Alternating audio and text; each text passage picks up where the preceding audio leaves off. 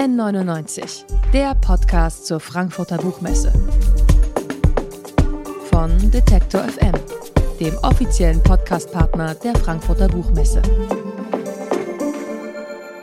Hallo und herzlich willkommen zu N99, dem offiziellen Podcast zur Frankfurter Buchmesse.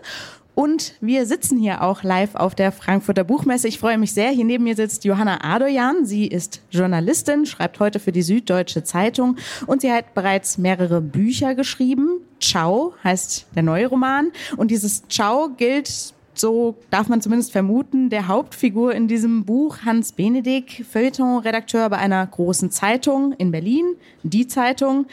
Das ist so ein Typ, der mal ganz wichtig war und jetzt so langsam die Welt um sich herum nicht mehr so richtig versteht. Denn um ihn herum, da werden Leute plötzlich wichtiger als er oder zumindest genauso wichtig.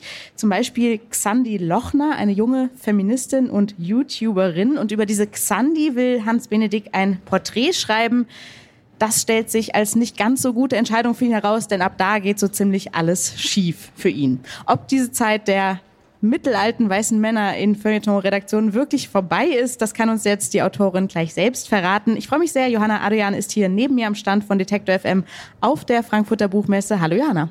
Hallo. Hans Benedek, ich habe es eben schon gesagt, ist ein renommierter Journalist, aber vor allem schaut man in dem Buch dabei zu, wie er so ja etwas unbeholfen und so ein bisschen staunend durch die Welt stolpert.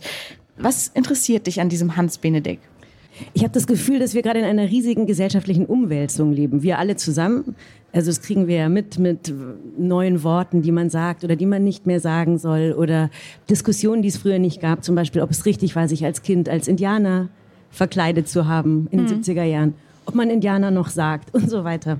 Und ich hatte den Eindruck, dass manche Menschen schwieriger haben, da mitzukommen oder sagen wir zu akzeptieren, dass Zeiten sich ändern und dass vielleicht die Zeit, in der alles so war, wie, wie sie es verstanden hatten oder für richtig hielten, langsam vorbei ist oder sich aufweicht. Genau, darüber wollte ich schreiben. Und das, dafür ist dieser Hans Benedikt quasi sinnbildlich als einer, der mal genau wusste, wo es lang geht und dann merkt, irgendwie läuft es langsam anders, als es bisher gelaufen ist? Genau. Also ich hatte das Gefühl, dass es äh, ein sehr erfolgreicher Mann ist, der genauso ist, wie er immer war. Nur die Welt ist nicht mehr ganz die gleiche. Und ähm, diese Differenz wollte ich mit den Mitteln einer Komödie ausloten. Mhm. Also tatsächlich ist das Buch sehr unterhaltsam geschrieben. Jetzt erzählen wir die Geschichte von mittelalten weißen Männern, sage ich mal, ja schon seit Jahrhunderten oder sie erzählen sie auch viel über sich selbst. Mhm. Ähm, heute hat dieser sogenannte alte weiße Mann oder Boomer keinen besonders guten Ruf. Wie wichtig war es dir, dich über diese Figur Hans Benedikt eben nicht lustig zu machen, sondern sie differenzierter zu erzählen, eigentlich auch, fand ich, relativ liebevoll mit ihm umzugehen? Ja, also ich finde den in vielerlei Hinsicht ziemlich lächerlich, aber auch liebenswert. Ähm, beziehungsweise ich kann den schon verstehen. Also bisher war ja immer alles so, wie er es verstanden hat. Dass der ja da nicht ganz mitkommt oder vielleicht noch ein bisschen Zeit braucht, ja, irgendwie kann ich mich da reinversetzen. Und ähm, ich habe jetzt gemerkt, dass es eigentlich gar nicht unbedingt nur ein Buch ist oder das ist gar kein Phänomen, was Männer angeht, sondern zum Beispiel, wer Elke Heidenreich bei Lanz erlebt hat, das ist auch ein Hans Benedikt gewesen, die einfach nicht mehr versteht, dass es jetzt auch andere Wahrheiten gibt oder dass ähm, ihre bisherigen Überzeugungen vielleicht nicht mehr der, der Mittelpunkt der Welt sind. Mhm auch so ein bisschen vielleicht eine aussterbende Spezies ist ja vielleicht Hans Frau, die im Buch auch eine größere Rolle spielt. Ähm, als junge Frau ein Gedichtband geschrieben, auch sie Feministin auf ein bisschen andere Art und Weise als die junge Feministin, die im Buch auftaucht, Xandi Lochner. Dann diesen wichtigen Typen eben geheiratet und mehr oder weniger Hausfrau geworden. Hast du das Gefühl, das gilt, dieses Ciao gilt eben nicht nur den Hans Benedikt, sondern irgendwie dieser ganzen Generation eigentlich? Naja, also dadurch, dass jede Generation irgendwann älter wird und dann irgendwann stirbt, gilt es natürlich so gesehen allen.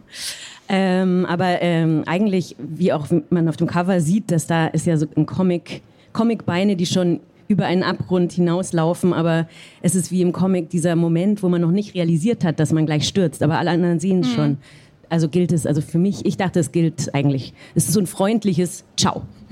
Aber ich hatte schon das Gefühl, es ist jetzt kein Ciao an eine Generation, die langsam ausstirbt oder in Rente geht, sondern ein Ciao in einer Generation, die durchaus noch irgendwie in wichtigen Positionen ist, aber trotzdem irgendwie merkt, dass ihre Zeit vorbei ist.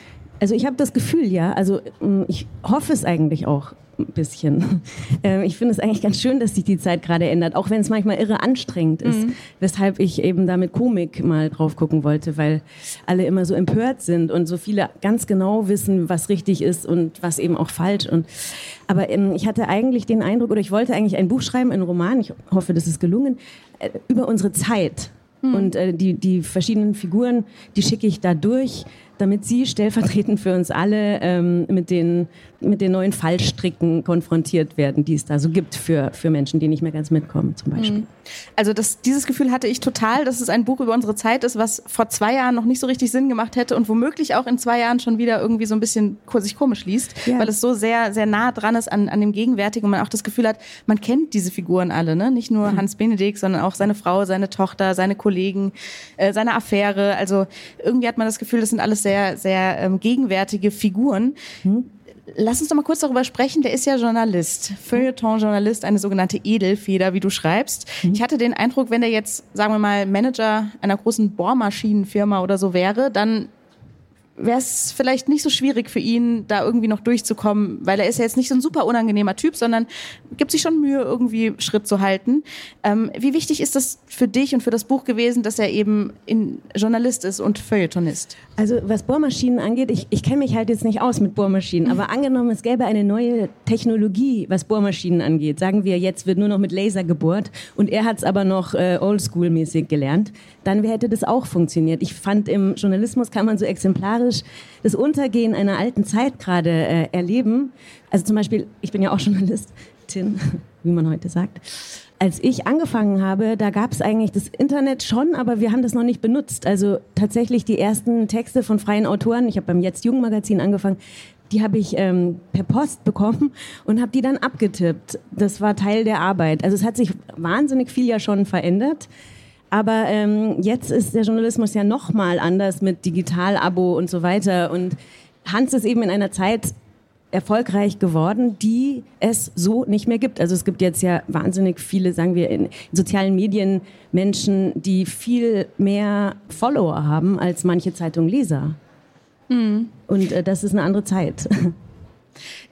Würdest du dann sagen, dass der Roman doch eigentlich vor allen Dingen eine Geschichte über unsere Medienwelt erzählt? Es gibt ja auch viele andere Figuren, die auftauchen aus den Medien. Da gibt es den, äh, den jungen Kollegen vom äh, Konkurrenzmedium, der eben super erfolgreich ist auf Instagram mit so kalenderspruchartigen, auch sehr lustig beschrieben ähm, äh, Postings. Ähm, auch Xandi Lochner ist YouTuberin. Ist das vor allen Dingen eine Mediengeschichte oder also ich hoffe nicht, ehrlich gesagt. Also ich habe es halt im Journalismus angesiedelt, weil ich mich mit Bohrmaschinen nicht so gut auskenne.